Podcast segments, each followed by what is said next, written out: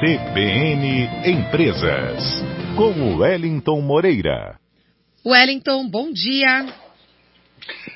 Bom dia, Cláudia, a você e aos nossos ouvintes da CBN.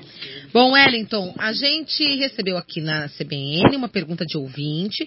Ele diz o seguinte: o nome dele é Antônio Silvério ele fala que ele é empresário, ele tem poucos funcionários. Mas o problema uhum. é o gerenciamento das tarefas. Aí ele falou que até faz reuniões semanais, distribui as tarefas dos vendedores, da secretária, do gerente, mas que eles não saem da sala dele.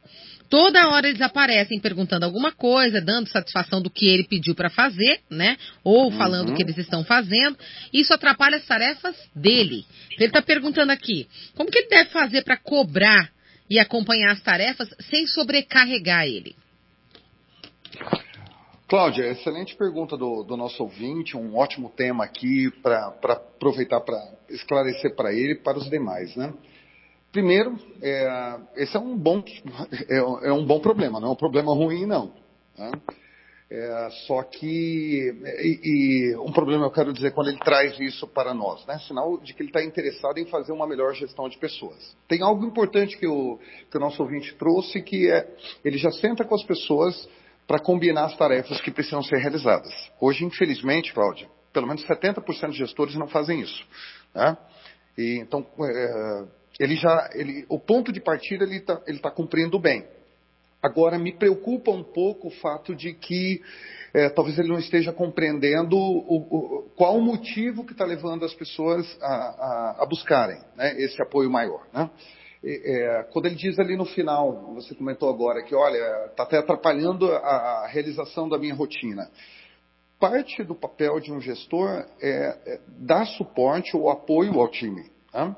Então, nós não podemos encarar essa exigência de, ou, essa questão das pessoas nos buscarem para tirar dúvidas como um estorvo. Né? Senão elas vão começar a errar escondido, que é um aí sim é um problema muito crítico, né? uma questão muito maior ainda. É, nesse caso, Antônio e, e a todos, né, os colaboradores ainda são de, dependentes de você. Então, se eles são dependentes, você tem que investir um tempo neles, é, ou de apoio a eles, para que eles façam o trabalho direito. E se eles virem, reforço, que você enxerga como estorvo, eles vão parar de te perguntar e eles vão errar escondido. Uhum. E uhum. aí sim é uma, uma questão muito crítica, né? É, é, o Cláudio, é bem provável que o nosso ouvinte ele, ele tem um perfil mais liberal, um perfil delegativo. Só que enquanto as pessoas estão dependentes, e, e eu sei que elas estão dependentes porque elas não estão conseguindo fazer sozinhas, estão buscando o apoio dele. Aí a questão que fica é, será que elas é, não estão recebendo exigências maiores do, do que podem realizar? Uhum. É, é, uma questão. Outra, é, até que ponto ele está deixando claro essas tarefas? Porque se elas estão buscando muito, estão perguntando a todo momento, é porque uhum. talvez ele, ele, esteja dizendo assim, ó, você tem que tocar tal projeto.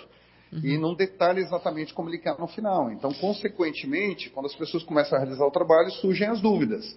Sim. Então eu diria, diria para ele é, é, lembrar que, primeiro, uhum.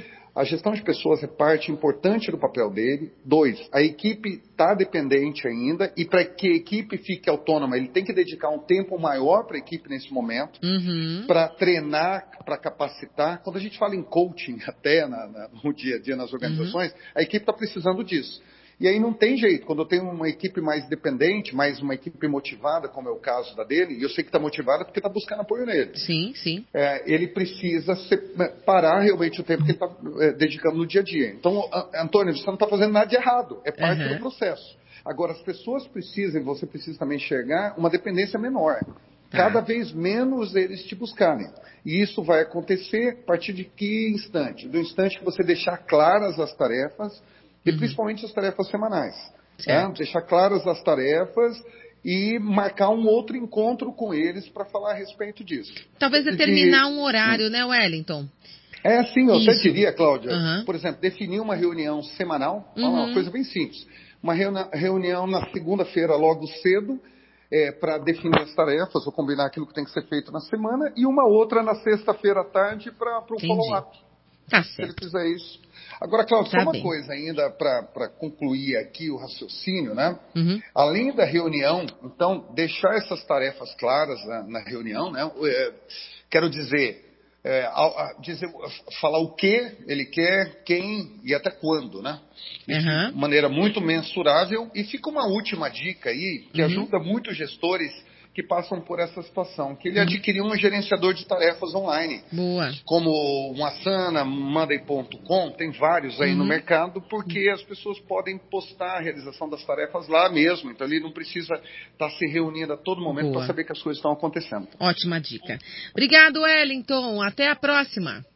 Até a próxima, Cláudio. Grande abraço. Dez e meia. Vamos para o intervalo. Voltamos já.